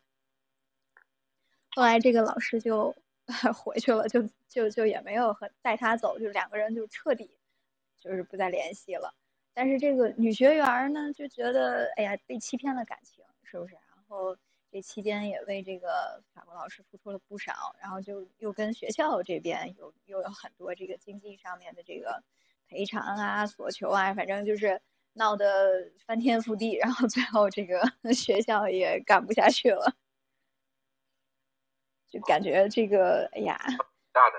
师生师生恋这件事情还是要慎重，是不是？玩不好就容易玩坏了。那那肯定，那肯定非常敏感的这个问题。嗯。就这这个情况，其实，呃，怎么说呢？我我在国内的时候，我的导师就也是给给我做过一个榜样，就是不管是什么学生，不管男男学生还是女学生，只要是去他办公室谈话的，他肯定是门窗大开，就是嗯。那个门也是打到最大，然后那个窗帘什么全全都打开，就最好是最好是两个学生来，就是如果只有一个学生来，不要私自见面，对吧？对，大大光明这样子。然后，所以我在这边，因为因为我也有自己的办公室，就有学生来我办公室的话，我也我也都是这么做的，就是也是窗帘全都打开，然后门门开到最大，就也是这样。嗯。就最好不要营营造一个密闭的这样一个两人空间。嗯。就还还是很敏感的，对吧？就是就是 不太好搞。嗯是的，所以那就是这一段风波过去之后，其实就是基本上这件事情就算落幕了，对不对？大家都警醒一点，对吧？这还没过呢，我 还没有过去。对，还要等到三月份那个最后的那个调查结果呢。那就是假设，如果说啊，确定了就是这位老师他言行不当的话。那校方会给他一个什么样的处理吗？这个现在还不知道，所以还得再看后续的发展。嗯，好想好想听八卦呀，就是一直在等后面到底要怎么办。对对，这个这个后面再再后续吧，这个问题。嗯，就是后面有结果，想想着告诉我一声好吗？我也很想知道国外是怎么处理这种问题。后来我听说你还经历了一次所谓这个终身教职这么一个考核，对吧？啊，对，因为这边的是一个公立大学嘛，然后他呃他是有这样的规定，就是所有的这些教师，呃刚来的时候呢是跟他签半年的合同，然后满了以后再签一个半年，就相当于说签一年的合同嘛，对吧？那在这个状态下，你是一个。呃，相当于不是一个永久性的教师，就是相当于是个临时的教师。那这个一年的考核期满了以后呢，呃，校方会给你安排一些任务，比如说，呃，呃，你得去抽个签儿啊，抽签对吧？这个能儿化吗？这个这个词语？嗯嗯，带儿化也行，没问题。那也行，OK，OK。抽抽了签以后呢，就决定你在这个呃公开课上面讲一个什么主题，然后呃校方会派出呃你不知道的人，就一一些不跟你打招呼的人来你班上课，这是一个任务。然后还有一个任务就是要写一篇关于教学方面的呃应该算小论文吧，可能写个十几二十页的样子啊，对，然后还有一个是。有一个相当于视频问答的一个东西吧，还是说面试之类的？对，反正这几个任务完成了以后呢，就是呃学校会考虑要不要给你授予一个终身教职。那我我是我这个过程也很漫长，差弄了差不多两个多月吧，最后终于完成了，就是呃在前几天拿到了一个呃相当于终身教职的这样一个通知书，就是嗯。你你有了这个教职之后，他是只能在这个学校吗？还是各个学校都可以用的？就是都承认吗？现在确实有人问我问我这个问题，但是我还没搞清楚，就是我也不知道。对，就考了是吧？没有搞清楚就先考下来再说。对，据我所知哈，至少在这个学校是是可以就是一直干下去的。嗯。就校方如果有特别的理由的话，是不能请你走。嗯。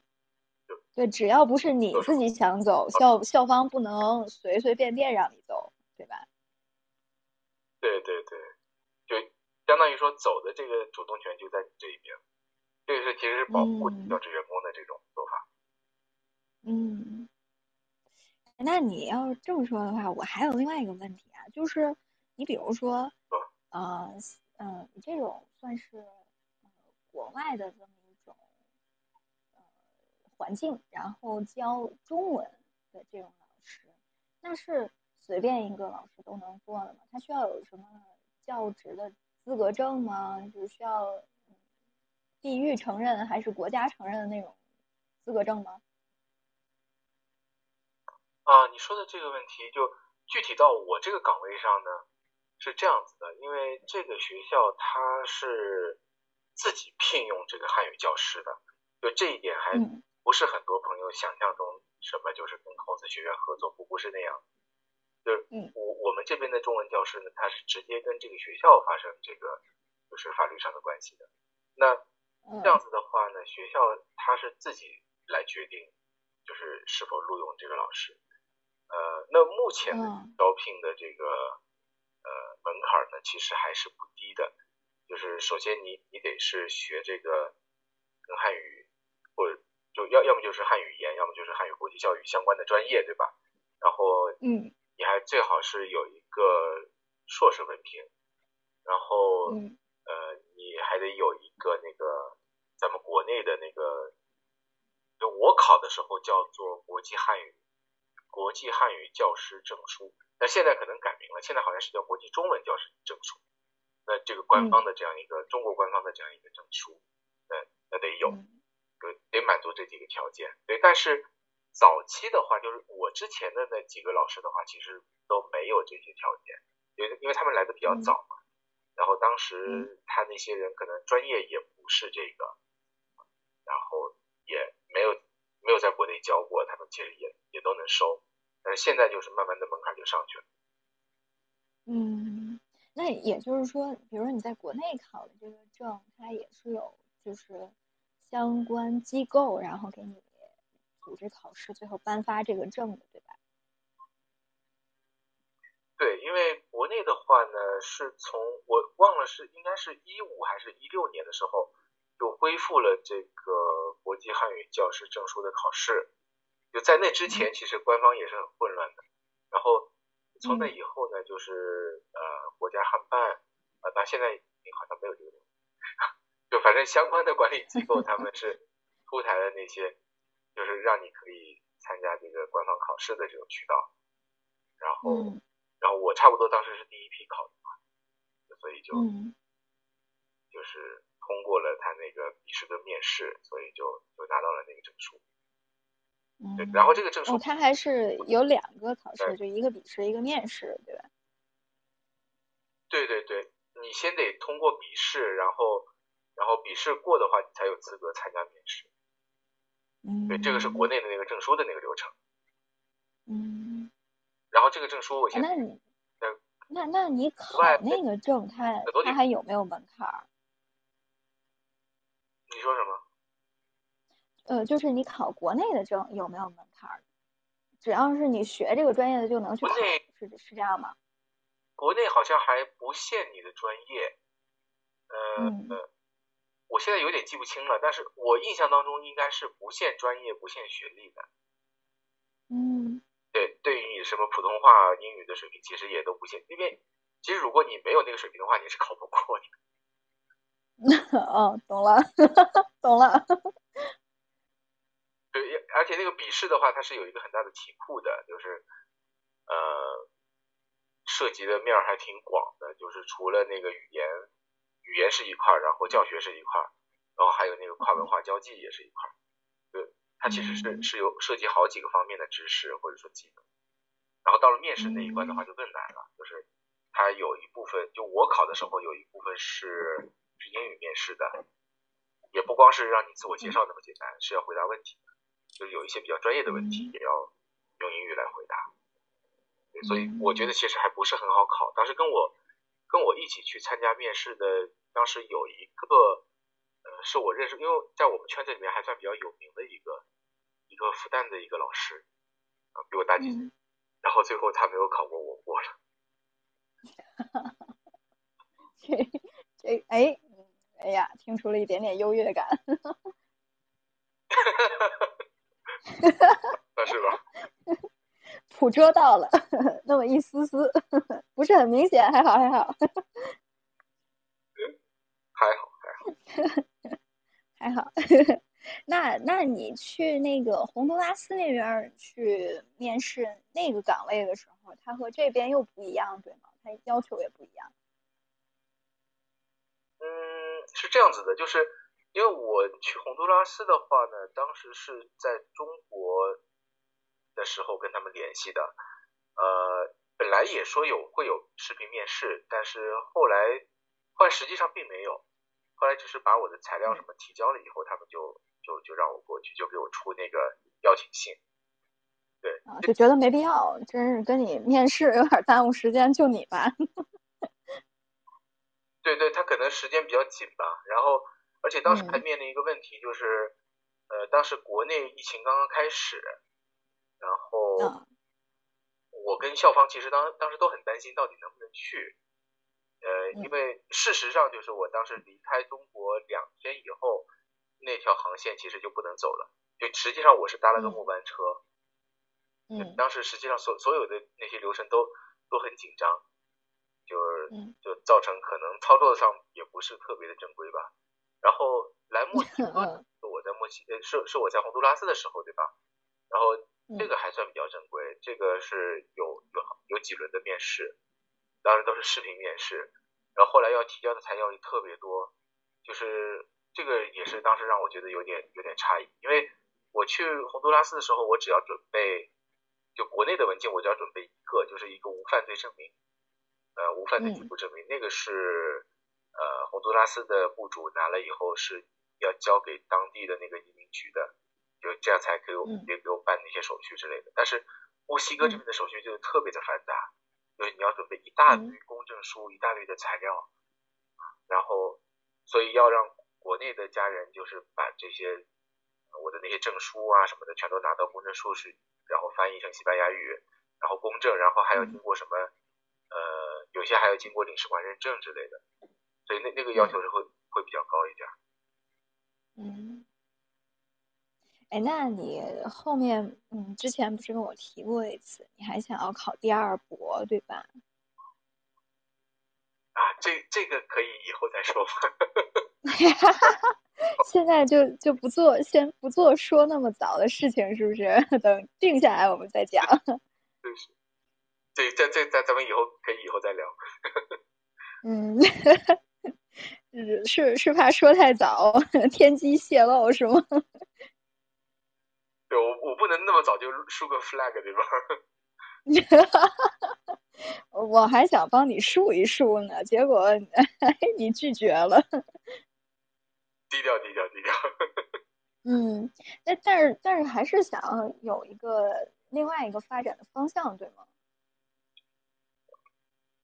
对，因为其实说实话，说心里话，我也不是特别确定，就是国外的这个中文或者说汉语教学，它今后会往哪个方向去走。因为说实话，我这人可能是有点太杞人忧天，或者说危机意识过强吧。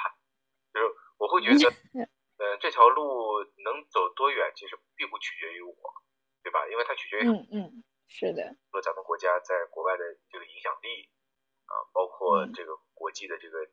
经贸环境的这个这个走动这个变化状态，嗯，太多的不确定因素，对对，所以我觉得我也不能光在这一棵树上吊死，就主要也是这样的想法。OK，那那等等你后面对吧，有了明确的这个目标以后，我们可以接着再做一次。对，所以我可能会考虑还是要，呃，就自己还要再进修一下，就是。主要也是还是在语言学的这个领域，但是可能跟汉语教学的这个关系就呃有可能就不是那么紧密，就这样就避免太多的这个风险都集中在这一个领域上面。嗯嗯。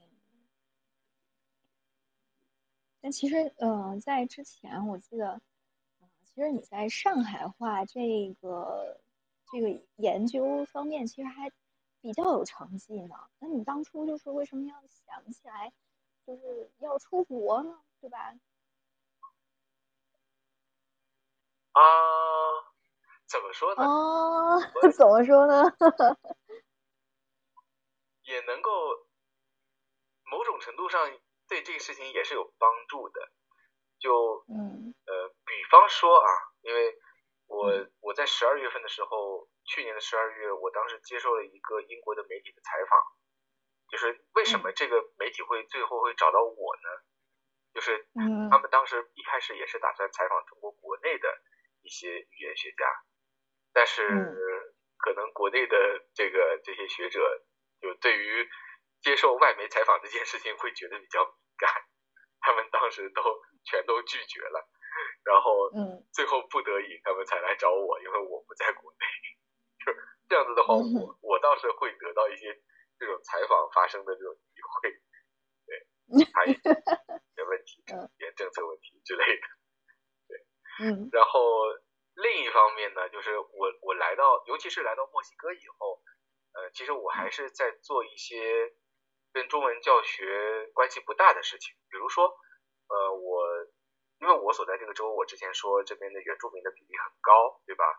而且不光是这个民族的比例高，这边的原住民语言的这个使用度其实也是算比较高的。那在这个州一共有差不多十六种原住民然后呃，我的学生里边就有好多是能够讲这个原住民语言的，所以我呢也对这个比较感兴趣。我是找过其中三个语言的学生，就是做那些呃最基本的那些语言调查。这也就是为什么会有女学生来我办公室啊，然后 不要解释，进行越描越黑。进行一些最最基本的这些田野调查的这些内容，然后 嗯，那我还有好吧，计划就是要要跟美国的同行一起去呃我们这个州底下的一些农村的地方再去做一些更深入的调查。对，其实嗯做这些语言调查对我来说也是呃拓宽我自己的一个思路吧，就是因为我过去做的比较多的是汉语方言的研究，那现在做这些美洲的原住民语言的这个调查研究的话，那反过来也会促进我我对一些语言学问题的一些一些看法。嗯一些一些更深入的看法，应该这么说。呀，所以所以你是觉得就是呃原来可能就是固有的模式太局限了，所以你会想要走出去，或者是探索一些其他的对，可用能用现在比较流行的说法，就是格局小了，格局打啊开。打开，要打开，对吧？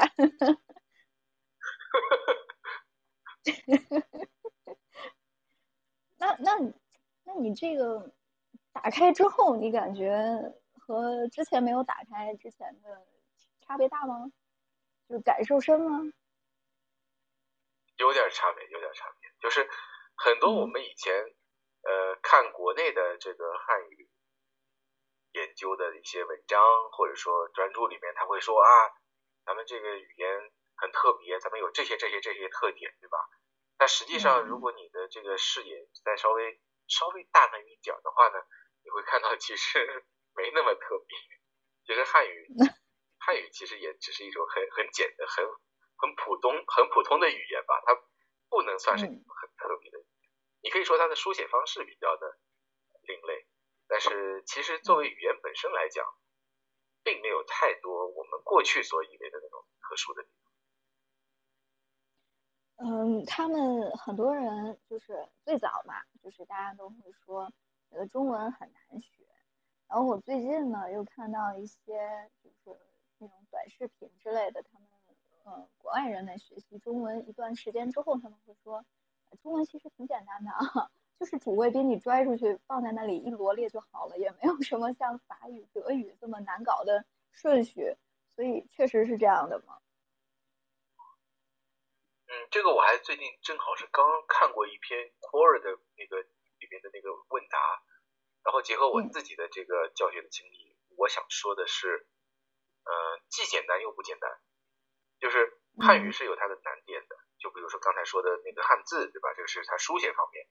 那除了汉字嗯以外，其实很大的一个难点就是有声调。那这个我声调，嗯对，就是因为我刚才说，我这边瓦哈卡州有十六种原住民语言，无一例外都是声调语言，就是所以如果那些会讲原住民语言的学生，他学汉语其实是有优势的，因为他从小他就对声调概念，他就跟那些只讲西班牙语的学生是不一样的，对他他会在那个声调的掌握上会比其他学生会快一点，那这个是另外一个难点，对吧？然后其实汉语还有一些大家平时可能没有觉察到一些隐藏的难点，比如说量词的使用，就我们很嗯多的东亚语言都是有非常 不好意思，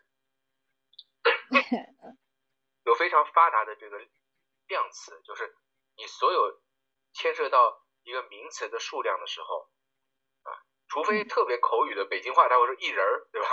那嗯嗯嗯一同学，对吧？那这这这种说法其实不太常见，就是比如说鲶鱼的话，你就必须说一条鲶，对吧？一件衣服，然后跟你说一个事儿，对吧？然后一所学校啊，等等等等，对，所有这些全都要有量词。那这个量词呢，其实对于呃外国学生来讲，呃，掌握起来就会很难很难分辨，对吧？很难匹配对。量词不发达的话，对，嗯，对，那个搭配上面非常的复杂，呃，嗯所以我一开始为了避免惊吓到学生，我会告诉他们说，在我们这个学校的汉语课程里面，你们只需要学会四十人四十个量词就可以了。但是等他们真的够了。量词以后，我告诉他们，实际上常用的量词有一百三十个左右。这 个 这个不能一开始就告诉他一百三十这个数字，否则他会被吓坏。就哭了，当场就哭了。对对对，对，然后可能后悔学这个对外贸易了，就是要学四种语言，为什么？汉汉语我们的这个句子里边对于那个词语的顺序啊，这个规定其实嗯中国人你是感觉不到的，但是一旦你是个外国人学中文的话，你会感觉到中文的语序特别的严格，就是很多东西都是不能不能把它倒过来。虽然说我们现在网上经常有段子说什么山东人喜欢说倒装句啊什么，其实倒装句也是只能倒装到一定的程度而已，它并不像嗯很多的语言那么的自由。就比如说西班牙语或者英语，它的那个副词可以出现在任何一个位置，比如说英语的 also 或者西班牙语的 también。嗯。那个表示也的这个词语，它可以出现在嗯。句子开头、句子中间、比较靠后的位置、嗯。最后的位置，哪儿都可以。但是中文嗯。不行，中文你这个也就只能放在动词的前面，你就只能说嗯我也是中国人，你也不能说也嗯。我是中国人，我是中国人也，这都是这都是不行的，对吧？这只能只能用在实的嗯前面，只能用在主语跟那个呃主要的那个谓语动词之间。就所以嗯这种这种严格的规定，对于学习者来讲也是一个很大的一个障碍，他也会额外的需要去记忆，会需要去熟悉很多的规则。那问题就在于我们学为什么为什么我们学英语、学日语、学西班牙语的时候会觉得，呃，好像规则很多，对吧？其实规则多不是个坏事儿，就是一旦他把那些规则全都讲清楚，而且很明显的规则的话，那反而是能够帮助你快速的学习。那汉语现在最大的问题就是，很多的教科书或者是很多的实际从事一线教学的人员，他对于这些规则的阐释或者对于规则的这个呈现，它是不一致的。有的人会认为是这样的规则，有的人会认为是那样的规则，彼此之间还神仙打架。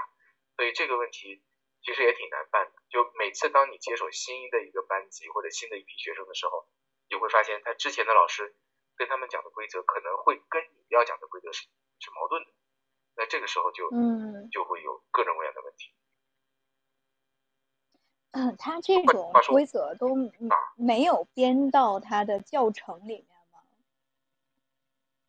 呃，会有，但是教程里面往往是不完整的，就是有很多的嗯规则。呃，如果你是一个专业教师的话，你是自己在你的这个教师培养的过程中，你是应该去熟悉这些东西。然后，当你拿到教材的时候，你不是完全照本宣科，而是拿你的知识去涵盖这个教材里面的内容，其实是这样去操作的。所以当当我们有不同的流派，或者说 有有的人呃经过这样的培训，有的人没有经过这样的培训的时候，那实际教教出来的那效果会非常的不同。嗯，哎流派已经涉及到流派了。哎，不好意思，你说什么？我没听见。嗯，我说，嗯，已经涉及到流派了。对，流派是一个，然后还有就是这个真的是能够体现一些教学资历的这个问题，就是有些有些老师他不一定能够把问题说的那么清楚，对，因为他嗯自己对那些规则的掌握都不是特别的明确，这个也是因为嗯本身是母语者嘛，对吧？你知道，就是不知庐呃，哎，不识庐山真面目，只只因身在此山中嘛。作为一个母语者的话，对吧？对于作为母语者的话，其实对很多的规则都是习焉不察的，他他可能是不敏感的，所以任何一个教汉语的人，他其实都有一个要把那些隐藏规则变成显性规则的这样一个过程。所以这也就是为什么不是说随便中国街上抓一个人都能教汉语的这个理由，对吧？果然果然，不是说你会说就能教的。对对，那是相当不同。你要学会从一个从一个外国人的角度，从从一个外族人的角度去看待汉语，然后去发现它一些是呃比较难的，是需要反复去考点的东西。嗯，还有它的规律，对吧？然后它的规则、公式什么的。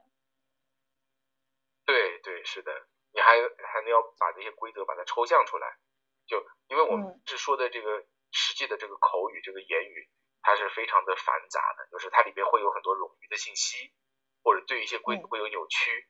但实际上，学生需要学的那个基本的规则，往往没有那么复杂，它其实是一个很简单的一个公式。嗯。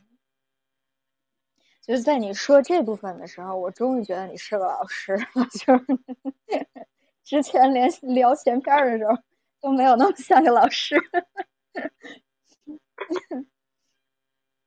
呃，感觉呃快要给我布置作业了。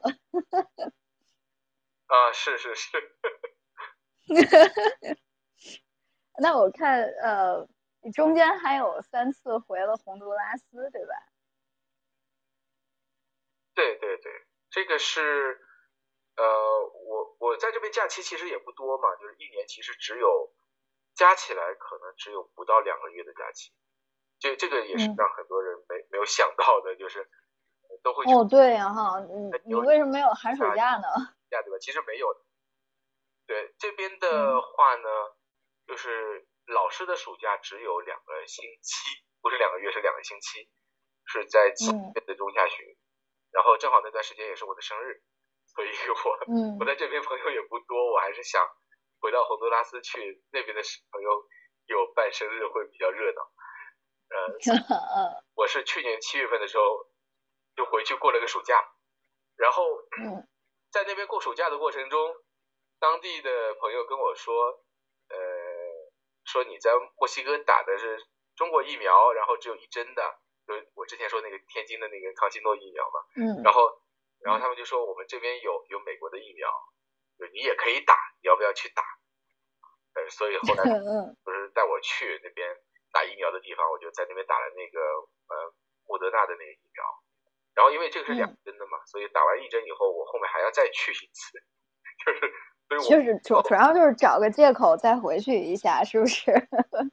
不是真的为了打针。呃，过了将。过了将近一个月以后，然后后面那一次才真的是为了打针回去的。嗯。然后，对，然然后就请了一个星期的，然后就去打针嘛。那那是九月份的。那再后来就是到了我们一年里边第二个比较长的假期，也是两周的，那个是就是从十二月的中旬一直到一月初，就那个相当于是说圣诞节和元旦的假期嘛。然后那段时间，嗯嗯，就是很早的就订了票，就是也是回洪都拉斯去过。嗯，就是呃，所以好多朋友都在洪都拉斯啊。那哎，奇怪，当初为什么自己偏要跑来墨西哥？工作一样奇怪，我还是比较向往这个环境，就像比较正规的这种公立的大学的这样的一种哦。工作设定，那那因为我之前在洪都拉斯，我不知道有没有跟你说过，因为洪都拉斯的他他那个跟呃就是咱们中国大陆的这个关系是没有明确，对吧？然后嗯嗯对对，有跟我说过，嗯，对我们说没有公立教师派过去的这样一个渠道，呃，其实我在这边也不是派出的，就是我的意思就是说，你作为中国大陆的人，要想在洪都拉斯的公立的呃，学校里边去任教其实是有一定的困难的，因为呃，有可能这些岗位实际上是呃我们这个呃中国台湾地区的老师占据的，嗯，他们是有那样一个呃比较稳定的一个官方的这样一个派出的渠道的，对，所以就相对来讲，就对大陆人来说，就机会可能不是那么多，所以我当时也就只能去一个私立学校，那这个总体总体上来讲，这个国家也比较小嘛。所以他的那个教学岗位肯定也是相对会比较少，需求量也没有那么高，对吧？对对，就离开了以后再想再回去工作，其实可能性也不是很大啊，除非咱们说以后对吧，这个外交关系领域再有一些什么变化的话，对吧？那那可能会，但是目前的这个状态下，还是还是，就跟谁建交就会比较倾向于用谁的老师嘛，对吧？对，嗯，确实。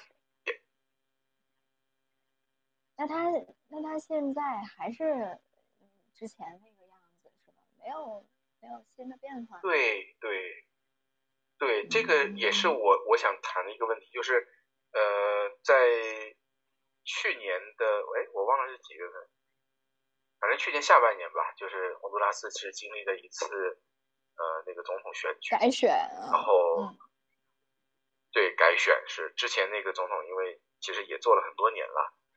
已经做了两届了，然后按照他们的法律，他已经等于说把能做的年限都已经做完了，所以就就有新的党派的候选人，然后其中有一个候选人当时很高调，呃，他当时就提出一个口号，就是说如果我当选的话呢，呃，会在我当选一百天之内完成以下若干件事情，然后其中有一项就是呃确立和中国大陆的。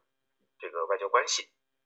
啊，那这这个消息当时放出来以后，其实呃台北方面是非常紧张的，就是因为这个人呼声很高，他很有可能会当选，所以当时在洪都拉斯的一些朋友就直接跟我说说，看来呃你得考虑一下要不要呃回洪都拉斯来从事这个外交工作对，呃，对，当当时你，我记得你还把那个就是公众号的新闻还发给我了，当时我还挺激动的，是不是？哎，最后好像就是他当选了，对吧？后来果然果然就是他当选了，对，而且当选之后还没有上任的时候，他又重申了一下那些就是一百天的那些事项，那这个我们关心的这件事还在他的这个清单里边。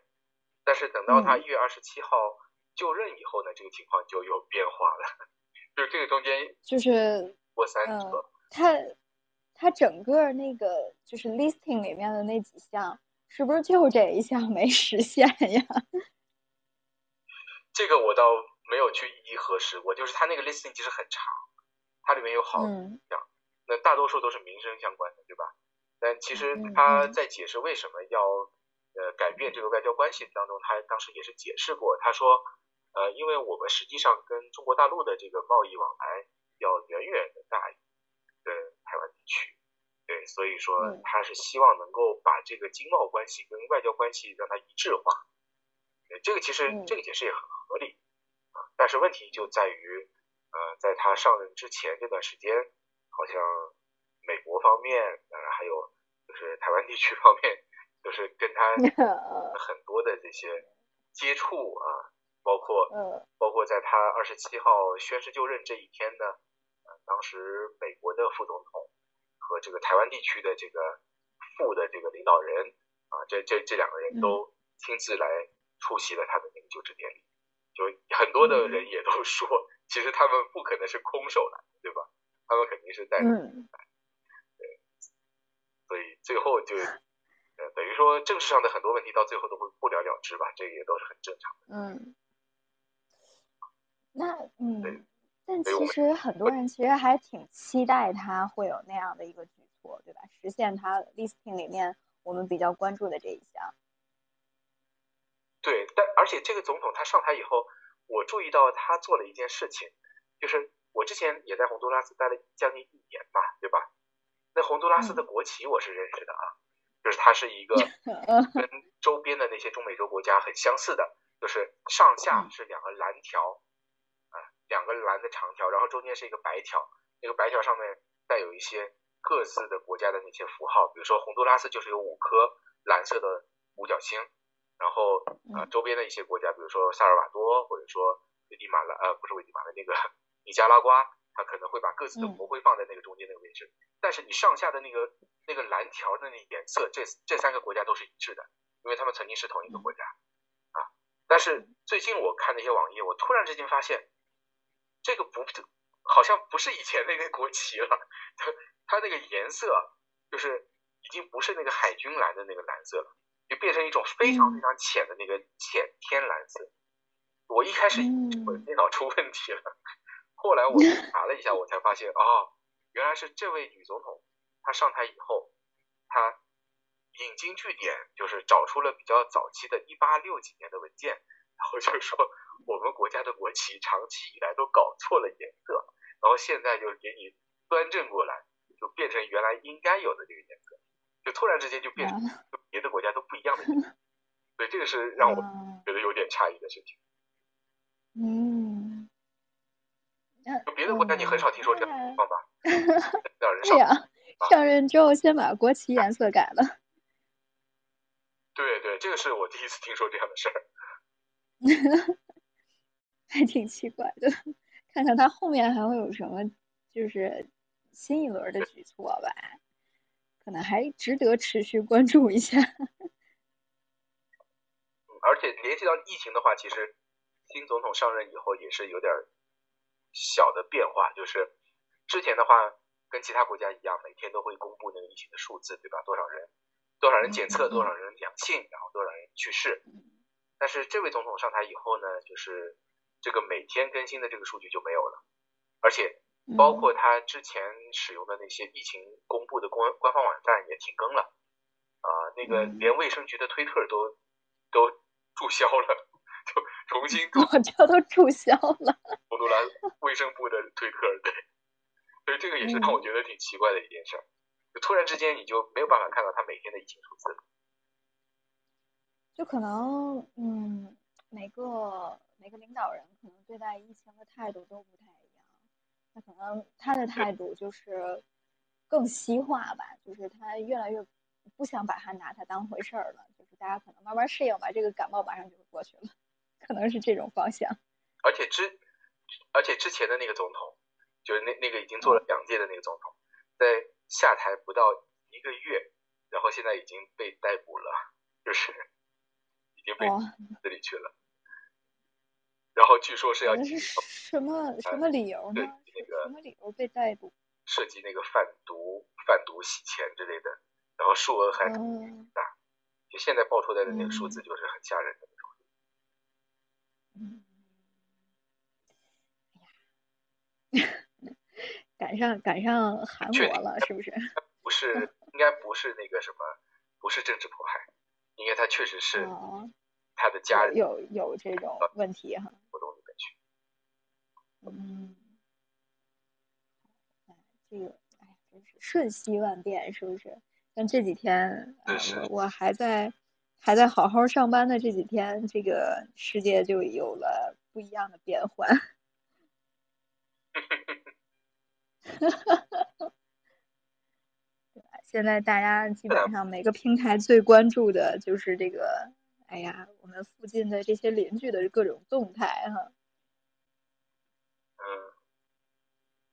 嗯，然后呃，我感觉就是各个平台，就是大 V 啊，什么各个媒体大 V 都在做直播，都在做分析啊，然后。哎这整个事态也是每天都会变得不一样，现在说什么都是为时过早。嗯，感觉这个啊，所以说墨西哥的生活让你其实觉得还是快的，对吧？就是有一些小波澜，但是又有一些新的见闻，还是很愉快的。嗯，是总体上感觉工作压力也不大，就是。跟在国内的工作相比，其实这边真的是不辛苦。嗯，还有功夫爹味儿别人，对不对？然后还想这个，嗯，拓宽一下自己的视野，对吧？还想在自己的事业上面再寻求一些这个拔高，对吧？我觉得还是很好的，压力不是特别大。对，最好是这样。最好就是这样，对吧？追求的是一份又有未来又很稳定的状态。对，其实我其实我对现在这个状态还挺满意的。嗯，就是呃，体重也控制的很好，对吧？美食也吃到了。对。啊，那这个周日你还跑到了学校，最后用的还是自己的网，是吧？对，我我用的就是学校的这个网吧，就是我那个宿舍，就其实我本来也就是住在学校里边。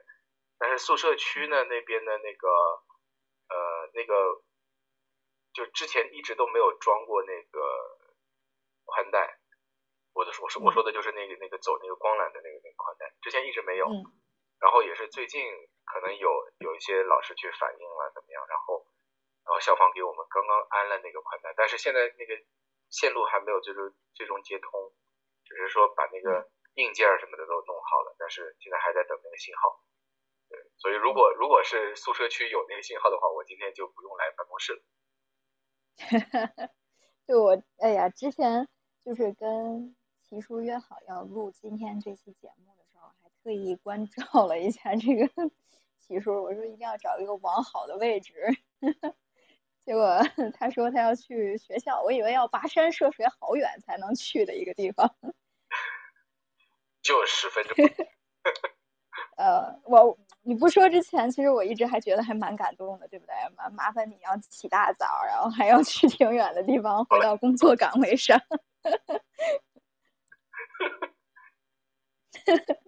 结果现在我没什么负罪感了。当小河而已。嗯。然后就觉得整个这个啊，录制之前还跟这个齐叔说了，我们在平台上面看了其他的。